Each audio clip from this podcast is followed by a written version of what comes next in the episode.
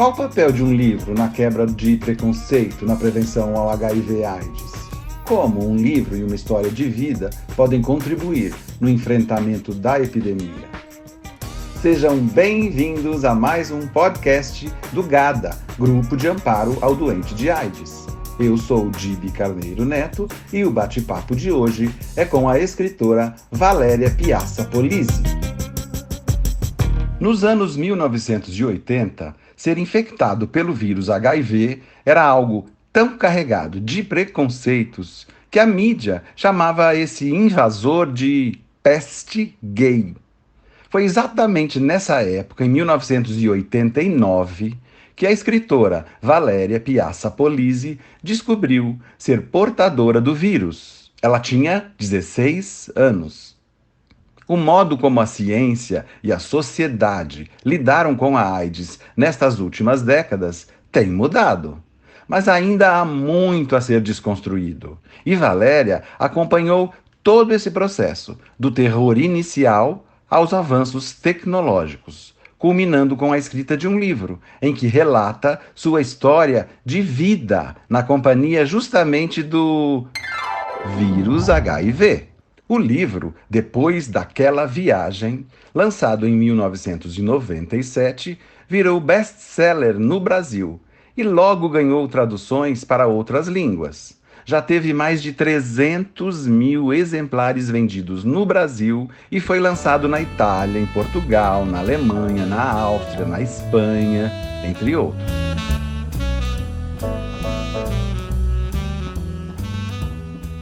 O grande achado de Valéria, ao transpor sua história para a literatura, foi não se vitimizar, não carregar nas tintas da autocomiseração nem da pieguice.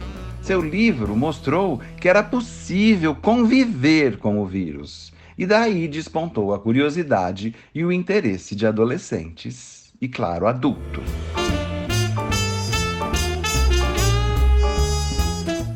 Gente, e neste podcast, outro assunto vai surgir: a adaptação do livro da Valéria para o teatro. E quem fez essa adaptação? Eu, euzinho, este que vos fala.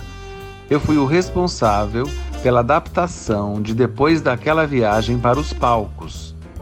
Então, neste podcast, em determinado momento, vira uma conversa entre a autora e adaptador. Ou seja, como é que um livro tão bem sucedido vai parar no palco com outra linguagem, também de olho no público jovem?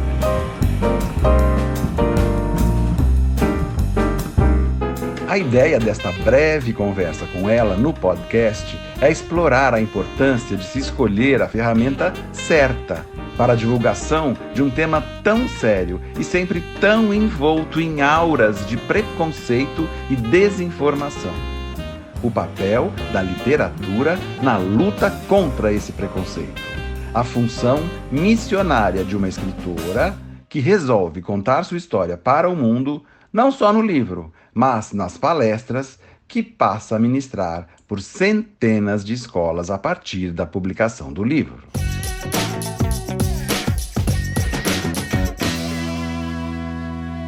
Oi, Valéria. Prazer enorme em ter você aqui neste bate-papo sobre um tema tão importante. Obrigado por aceitar nosso convite. Tô com muitas saudades de você. E vamos direto ao ponto. Queremos que você nos ajude a mostrar aqui, na curta duração desta conversa, o quanto um livro pode ser um instrumento tão fundamental na questão da prevenção, principalmente um livro tão abertamente pessoal como é o seu contando uma trajetória de vida.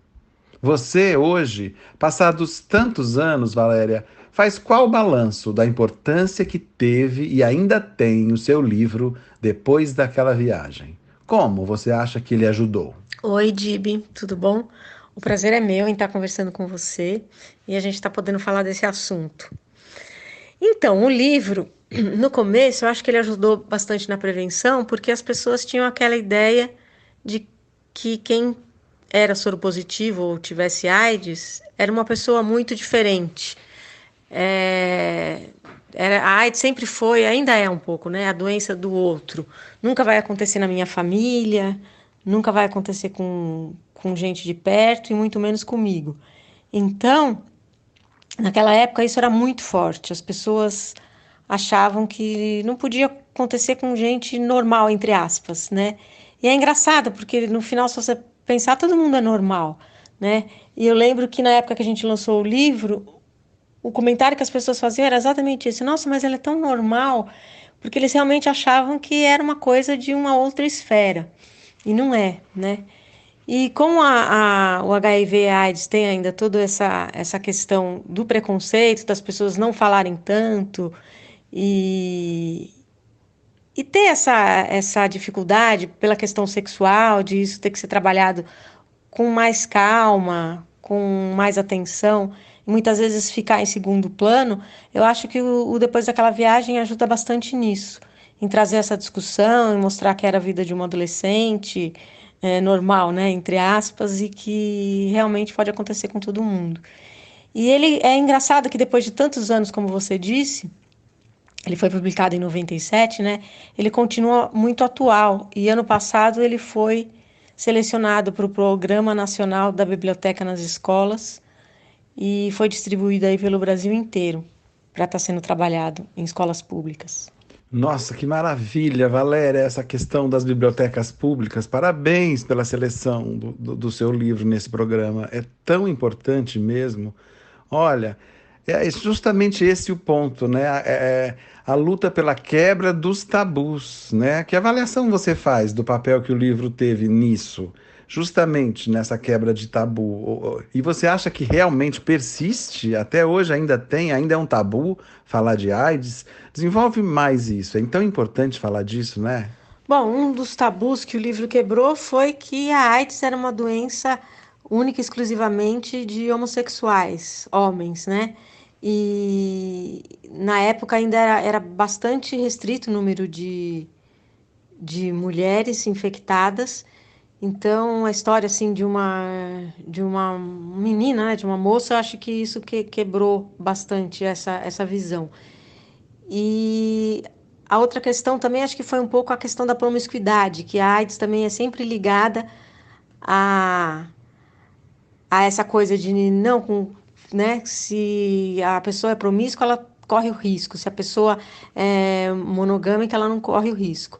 E isso é absolutamente falso, porque aqui no Brasil um número muito grande das mulheres que se infectaram com HIV eram monogâmicas, né, assim como eu, e muitas inclusive eram casadas e só transavam com o marido. Então, a minha história, né, meio que, que põe isso por terra. Sim, exatamente. A sua história foi inspiradora para muita gente. E Valéria, você é jornalista, né, como eu. Na época de escrever o livro, o que, o que mais te encorajou a começar? Né? Aquilo, aquele momento de enfrentar a força da palavra escrita, o peso da palavra que ia ser impressa num livro. Conta desse começo. Então, Dib, é, o que mais me levou a escrever esse livro foi a falta de informação mesmo, ou a informação errada que se tinha das pessoas é, com HIV na época. Eu lembro que quando tinha matérias na televisão, as pessoas muitas vezes é, eram as pessoas assim no estado mais terminal, a pessoa de costas, a música que se tocava no fundo da matéria era uma música fúnebre. Quando alguém se é, ia dar uma entrevista, a pessoa, a maioria das vezes, ou tinha quadradinho na cara para não ser reconhecida, ou dava entrevista de costas, o que era muito agressivo para mim. Eu falava, nossa, mas essas pessoas não são bandidas, né? Só porque elas têm o um HIV e por que isso? Então, o que me motivou a escrever o livro foi muito isso, essa, essa falta de informação, esse preconceito todo em cima de uma, de uma doença que podia realmente acontecer com qualquer um. Impressionante mesmo como era a cobertura desse assunto pela imprensa na época, né? Hoje a gente lembrando é inacreditável, tem toda a razão. Agora, Valéria, que, que, que percalços você encontrou pelo caminho nessa escrita? Sabe? Você, você escolheu primeiro palavras erradas, que depois tiveram de ser revistas. sabe? Para não reforçar os equívocos, os preconceitos. Teve isso? Olha, para mim o mais difícil na escrita foi não, não foi essa questão das palavras erradas para não reforçar o preconceito. Eu acho que foi mais a questão do processo mesmo, que muitas vezes às vezes eu produzia bastante e às vezes eu ficava assim meses sem conseguir escrever uma palavra. E isso era muito difícil. E é, foi um processo muito intenso porque foi uma catarse, né? De você repensar toda a sua vida e, e, e contar e, e, abrir mesmo é, a história com, com vários detalhes. E, e o livro, assim, é, é um livro leve, é um relato, não é uma obra literária né? Então não tinha essa preocupação. O que eu queria era, era relatar a minha história. Isso, isso mesmo. É, é isso que você falou da, da. Eu ia te perguntar a linha de abordagem que você escolheu para o livro. Você falou, não é uma é um relato, não é uma obra literária. Essa linha mesmo de abordagem que você escolheu desde o início, ele, ela, ela mudou enquanto você escrevia? Como é que foi? Eu acho que a linha de abordagem foi sempre a mesma, né? eu enquanto eu escrevia, eu, eu queria me sentir muito próximo do leitor, eu me sentia bastante próximo do leitor. Eu acho que é isso que faz o livro, ainda hoje, ser tão bem aceito pelos adolescentes. E uma coisa que me, me deixa muito feliz é que eu ouço muita gente falando: Nossa, foi o primeiro livro que, que eu li na vida. Eu sempre brinco e falo: Espero que não tenha sido o último, né? E então não mudou, não. Eu comecei assim nessa abordagem de querer contar a história, de querer desmistificar a questão toda e me senti perto do, do, leitor. Olha, você falou o que eu ia te perguntar agora, a palavra certa, adolescente. Como lidar com adolescente. E como é lindo, né? Saber que eles começaram a ler a, por, a, usando o seu livro. É muito bonito. Me fala uma coisa, como conseguir ser tão certeira na linguagem para atrair assim tantos jovens para um livro? O que, que você daria hoje de dica para quem quer contar a sua vida num livro para os jovens? Então, essa linguagem de adolescente, ela era muito natural para mim, porque eu comecei a escrever o livro, eu tinha só 23 anos. Então, eu ainda era muito jovem e não muito longe da adolescência. Então, para mim, não era uma coisa que eu, te, que eu tinha que pensar para escrever desse jeito, era o meu jeito de escrever. E o que eu daria de dica para alguém que quer escrever para esse público, se a pessoa não for dessa faixa etária, é pesquisar, né? E, e tentar ver como é que estão se comunicando, como é que estão vivendo a vida nesse momento. Você também virou uma especialista, Valéria, em dar palestras para adolescentes, não é? Fala dessa experiência de falar diretamente com jovens nas escolas e auditórios de escola. E ainda mais falar de sexo, de HIV e AIDS em instituições de ensino. Um desafio grande e uma responsabilidade maior ainda. Então, essa coisa de eu trabalhar com isso, né, virar mesmo um trabalho durante uns 10 anos que eu dei palestra em escolas por todo o Brasil e no México também, não foi uma coisa muito pensada. É... Eu até sonhava em, em, poder fazer isso, mas na época era uma coisa assim bastante difícil de se imaginar, porque quando as pessoas tinham HIV nessa época, as portas se fechavam. Né? Eu lembro que quando eu fui publicar o livro, eu sentei para conversar com meu pai, falei que eu queria publicar, que eu ia usar o meu nome. E a princípio ele não quis de jeito nenhum, porque ele falou: Nossa, as portas vão se fechar. Amanhã, se você quiser voltar a estudar, você não vai conseguir. Se você quiser arranjar um emprego, você não vai conseguir. A sua vida acabou se você fizer isso. E aí, com muita conversa, muita muita negociação, eu consegui que ele aceitasse a ideia, que eu, que eu pudesse publicar o livro. E para minha surpresa, e acho que para surpresa de muita gente, as portas não se fecharam, as portas se abriram. E eu comecei a ser chamada para dar palestra no Brasil inteiro. Foi uma coisa assim que não, não que eu me programei para fazer isso, que eu abri um site ou que eu fui atrás. Não, os convites chegavam mesmo. E acabou que virou mesmo um trabalho, foi um trabalho muito legal durante muito tempo.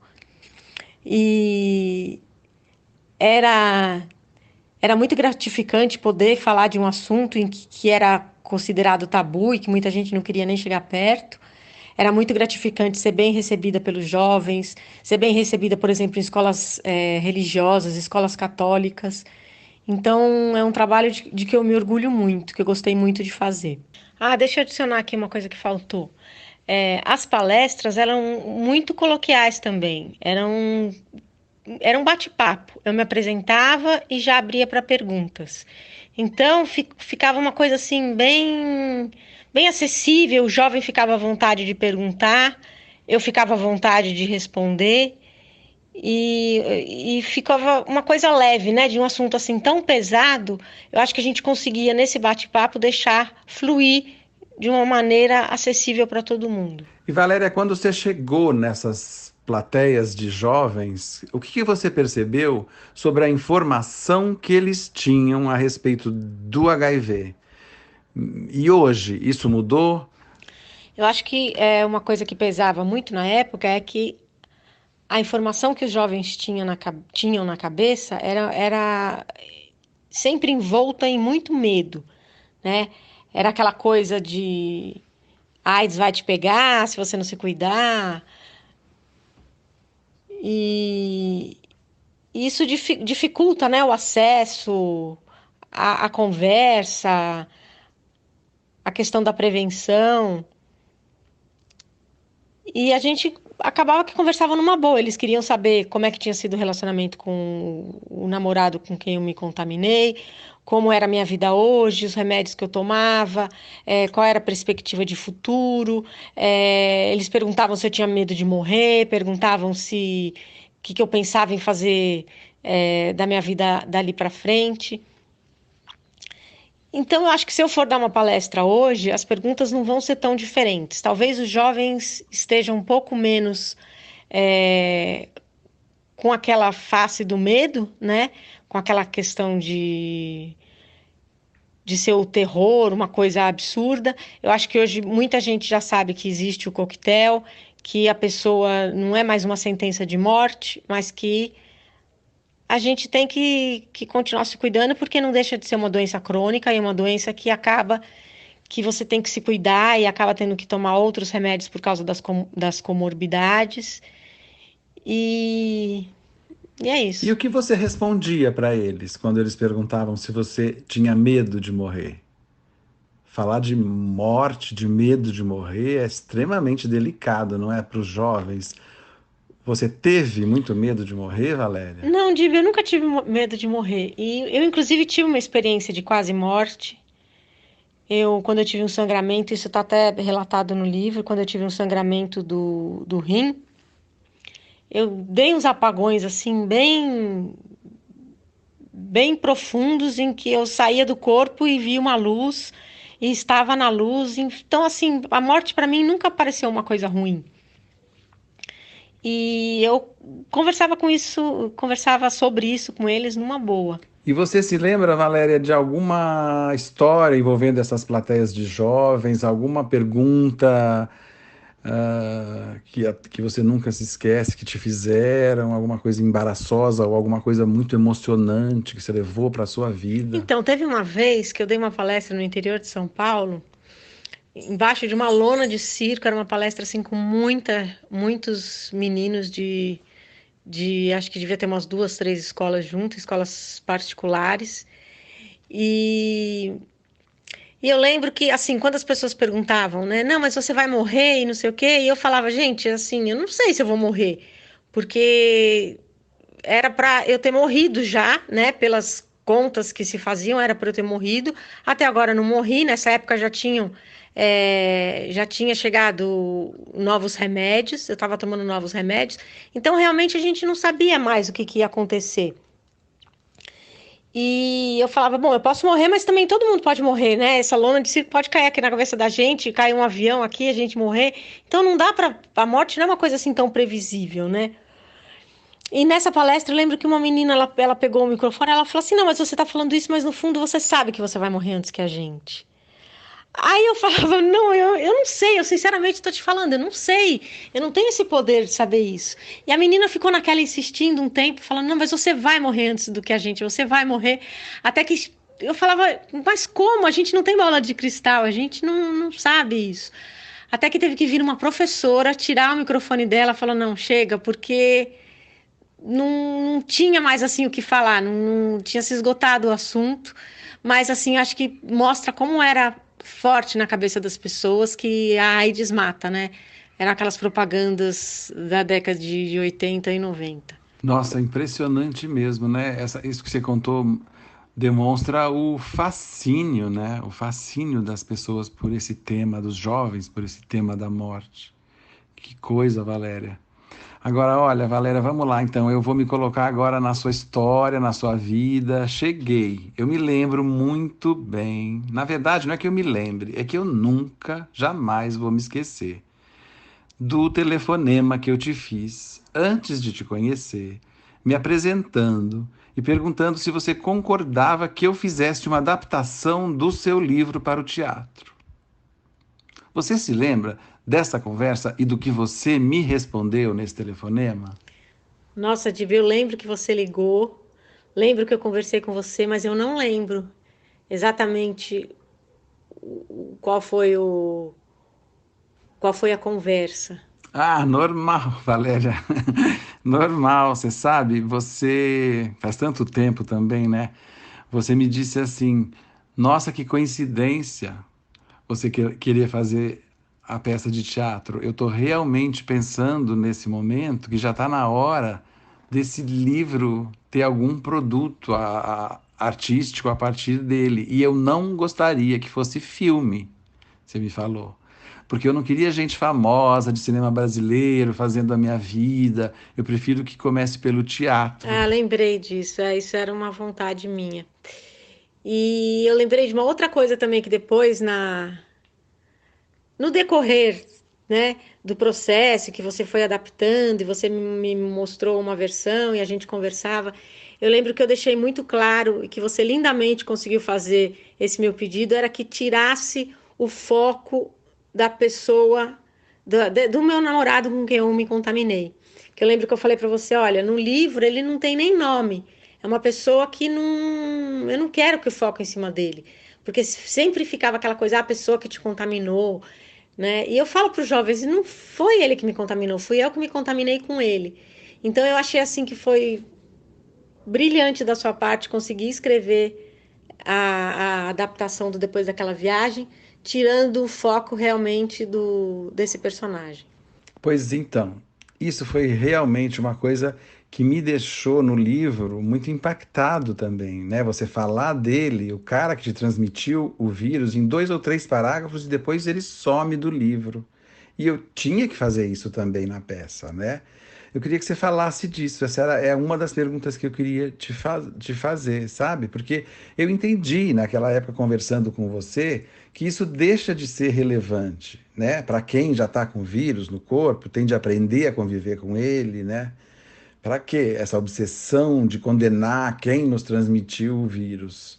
Eu acho muito importante esse seu ponto de vista, inclusive hoje, aplicando essa ideia para quem passou pela situação de ser infectado por alguém com coronavírus. Você não acha que está valendo esse mesmo raciocínio para hoje? Então, Dib, para mim isso era muito importante, que não ficasse é, o foco em cima dele, tanto no livro quanto na peça. É, as pessoas têm uma tendência e eu via muito isso em grupos de apoio, muitas vezes a vida emperrava, porque ficava naquela, ai, porque fulano me contaminou, porque, é, porque não sei quem me passou o vírus. E eu acho que a vida tinha que andar para frente, né? E, e para mim eu sempre assim consegui ver desse jeito. Eu tinha optado é, em transar com ele. Eu infelizmente transei com ele sem camisinha então eu não posso vir e cobrar de uma pessoa como se a culpa fosse totalmente, totalmente dele, né? Eu tinha minha parcela de responsabilidade, acho que é uma palavra melhor do que culpa. Com o passar dos anos, eu entendi bastante o lado de algumas pessoas que não conseguem ver isso desse jeito. Eu acho que principalmente de mulheres que se contaminaram com os maridos. É, você até foi uma pessoa que me colocou em contato com uma amiga, né, com uma, uma mulher, até então não era uma amiga, uma mulher que tinha que se contaminado com o marido. E eu aprendi com essa mulher e depois com outras também, que aí na, na questão do casamento fica uma coisa é, mais complicada, né? Porque eu lembro que essa, essa mulher chegou para mim e falou: Valéria, mas é muito difícil você exigir camisinha num casamento. No casamento você passa, você dá um cheque em branco para a pessoa, você assina um cheque em branco para a pessoa. Você, você tem filhos com a pessoa, você divide a sua vida com a pessoa. E se a pessoa te coloca ou te deixa numa situação dessa depois, de te passar um vírus, principalmente quando você tem filhos e você começa a questionar se você vai ter é, saúde ou mesmo vai morrer antes de cuidar desse filho, é uma, uma questão muito complicada e muito pesada. Então eu, eu entendi também esse lado de que as pessoas, quando elas, elas muitas vezes demoram para conseguir largar essa questão de a pessoa me contaminou. É, são questões bastante complicadas, né? E a questão do coronavírus também, eu acho que, que tem a ver com isso, né? Às vezes eu ouço uns relatos que, que fica muito, não, porque a pessoa não tinha saído de casa, saiu de casa depois de dois anos, encontrou fulano e, se, e, e pegou Covid, como se a culpa fosse do fulano. Não, né? Porque Covid também muitas vezes a pessoa tem o sintoma e não sabe. O que é dito pra gente é que todo mundo tem que se cuidar, todo mundo tem que usar máscara, passar álcool gel, lavar a mão. E, mas às vezes também fica esse, esse foco em cima da pessoa que estava com vírus e da outra que, que acabou se, se contaminando.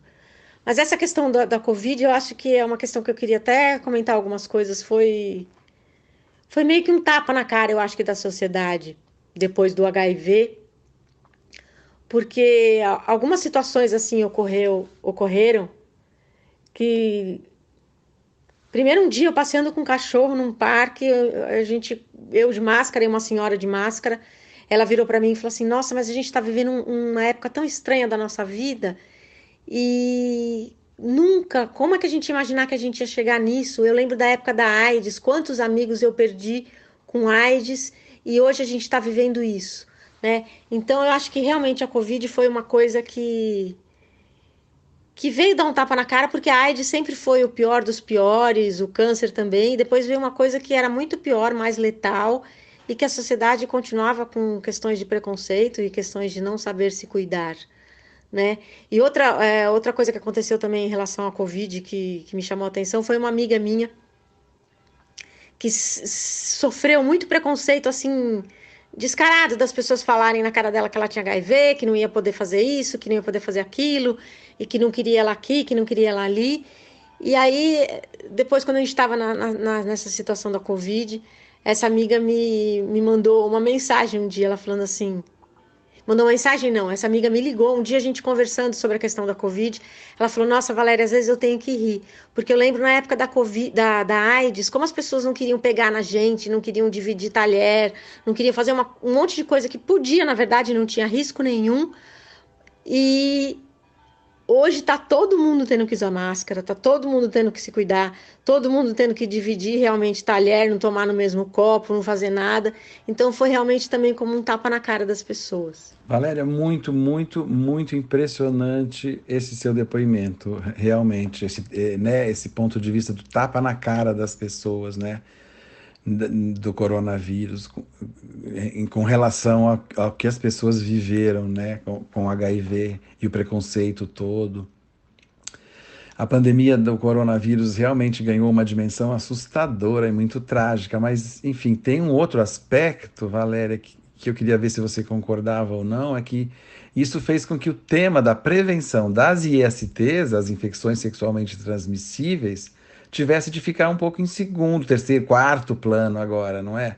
Afinal de contas, um novo e devastador vírus vitimou milhares de famílias. Você vê esse quadro assim também agora? É a questão da, da campanha da, da, da, das ISTs ter arrefecido um pouco, porque o momento agora é de livrar as pessoas do corona, né? Sim, ficou, ficou em segundo plano, terceiro plano, sei lá porque agora realmente a, o foco é é a, o coronavírus. Eu acho que as pessoas deixaram de falar, deixaram de, de noticiar, deixaram de, de falar sobre prevenção, as ISTs, com certeza, isso está acontecendo sim. Outra coisa, Valéria, bem específica da minha adaptação teatral, que vale a pena falar aqui, é que eu, como adaptador, eu não queria de jeito nenhum que fosse uma peça muito didática, muito explicitamente com um tom de campanha de prevenção. Porque sei lá, como crítico de teatro, eu sempre condeno isso nas peças jovens, sabe? Peça não é aula, não tem obrigação de ensinar nada. Mas o que acontecia é que você me fez ver que você fez o livro para ajudar na campanha de prevenção. E você achava que deveria sim ter um momento de falar do uso de camisinha. Aí ficou um impasse até que de não, é, ficou um impasse até que a diretora resolveu o caso, Abigail Wimmer. Um beijo, diretora. Ela criou uma cena de festa em que um dos jovens chega na festa, é, entra, vai para a cozinha e volta com uma banana para a sala e brinca de colocar uma camisinha na banana. No começo eu estranhei muito essa cena, mas depois eu me acostumei, porque era uma cena feita com leveza também. E aí o caso de falar ou não de, de usar a camisinha, para mim, ficou bem resolvido na peça. Você concorda? E, e, me fala, até hoje ainda continua sendo muito importante ensinar os jovens a usarem camisinha? Então, é, em relação à peça, eu acho que eu, quando você levantou essa questão de não, vai ficar didático e não quero que faça isso e tal, eu também fiquei preocupada. Mas Aquela cena, eu, eu gostei da cena que a, a Abigail, onde a Abigail colocou aquele negócio da camisinha. Não que naquela cena rápida você ensine realmente um adolescente a colocar a camisinha, mas eu achei que foi uma cena que ficou descontraída e que falaram abertamente, claramente e visualmente também, né? A camisinha tá ali concreta na cena, a banana representando um pênis. E então eu achei que ficou ficou leve, ficou ficou cabível ali na peça de teatro. Eu não, não acho que a peça tenha esse. É, tenha essa responsabilidade de ensinar a usar camisinha, não. Mas eu acho que falando assim e mostrando a, a cena, eu acho que ficou de bom tamanho. É, eu também acho. Eu também fiquei feliz com o resultado. Você sabe que a minha experiência de adaptar o seu livro foi muito incrível, né? que eu estava diante de um caso, Valéria, que muito me atraía como jornalista, como crítico de teatro para a juventude. Como falar de morte com crianças e jovens. E o seu livro realmente me mostrou que falar de AIDS não precisava ser falar de morte. Seu livro mostrava como viver com o vírus e não como morrer. Isso fazia tanta diferença e isso precisava urgentemente ir para o teatro. Eu me lembro que no começo eu ainda não era familiarizado com as palavras ligadas à doença. Eu dizia aidético, por exemplo, que depois aprendi que era muito pesado de se dizer. Eu fui aprendendo muito junto com você, Valéria, com o contato que eu passei a ter com você. Eu queria que agora você lembrasse aqui da primeira vez que você viu a peça encenada, as sensações que você teve. Dive, para mim, um momento muito emocionante eu acho que foi a primeira vez que eu vi. Não chegou a ser a peça, porque era só uma leitura no palco, mas foi num palco, num teatro. Então foi o primeiro passo assim para ver a peça fora do fora do papel, né? Foi a, a, a, peça era era o começo de uma peça em cima do palco, é, materializada ali. E foi uma leitura com a direção da, da Graziella Moreto. E, e eu lembro que eu fiquei, nossa, eu chorei acho que quase a peça inteira, porque realmente era. Aí não sei, era uma catarse, era uma, uma coisa assim muito emocionante de, de ver, assim, depois de todo aquele percurso que o livro tinha tomado. Acho que ver a peça. É, ver a história, quer dizer, é, nesse molde de peça era um, era um outro patamar, era uma, era uma outra uma outra leitura. Então, é, esse dia eu lembro que foi realmente muito, muito emocionante. E depois, quando eu vi a peça, já a peça montada mesmo, Aí também foi emocionante, mas aí já era uma coisa assim, tipo, nossa, que legal, agora agora saiu. Agora, né, tá tá os personagens todos certinhos, tá com figurino, tá com com luz, com som. Aí foi uma emoção assim de, de ver a, a história totalmente materializada, com a mão de muitas pessoas, com o comprometimento de muitas pessoas, com o trabalho de vários profissionais envolvidos. Aí foi, foi uma realização, foi uma, uma sensação muito boa, fiquei muito feliz. E ver a peça no teatro, para mim, também tem aquela questão de que eu fiz teatro durante muito tempo. Né? Eu, quando antes da, do HIV, eu queria ser atriz.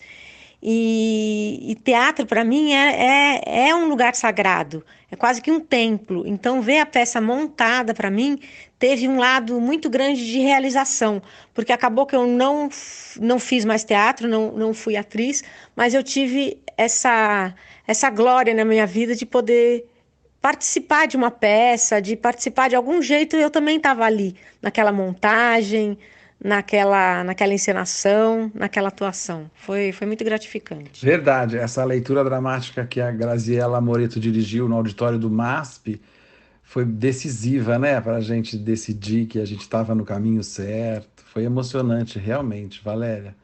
Olha, para a gente já ir encerrando esse papo delicioso, e nesse mundo de pandemia, você continuou sendo muito chamada para falar do livro e desses temas todos da sua vida, né?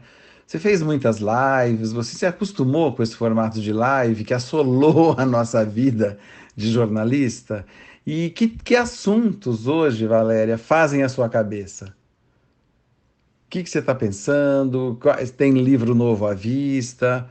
Conta pra gente. Dib, palestra de AIDS praticamente não existe mais. Assim, as pessoas não chamam mais, eu também não fui mais atrás. Foi um assunto que para mim já tinha meio que, que dado, né?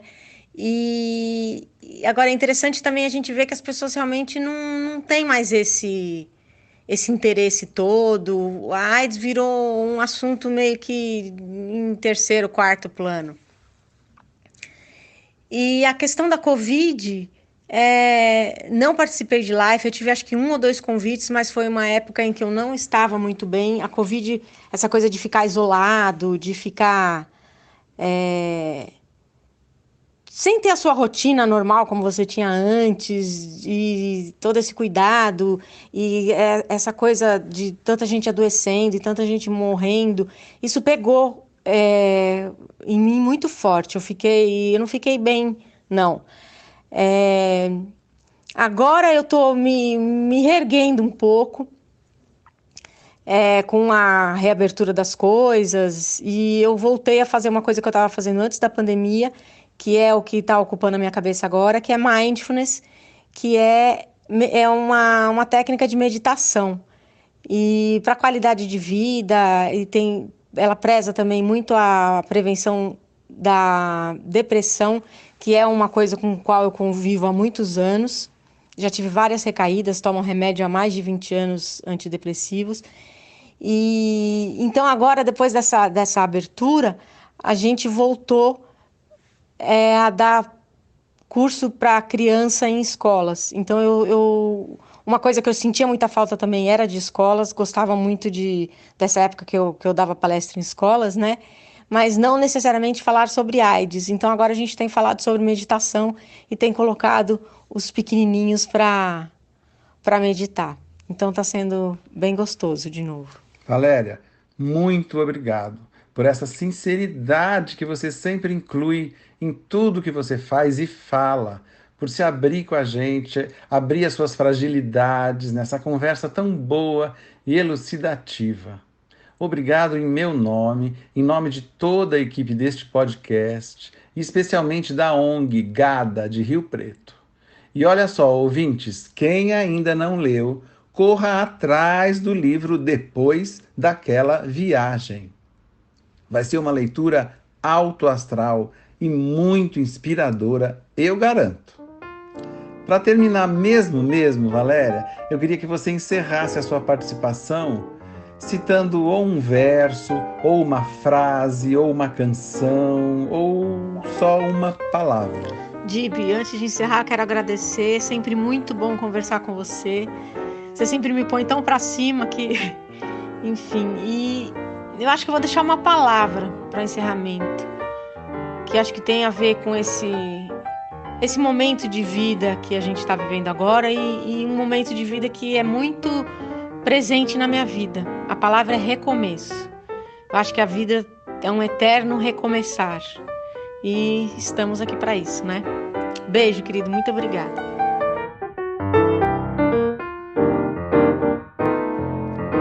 E esse foi o podcast Depois daquela viagem, com a escritora Valéria Piazza Polizzi. Apresentação deste que vos fala, Dibi Carneiro Neto. Produção edição Daniel Torraca. Direção de Fábio Takahashi. Realização Gada Rio Preto.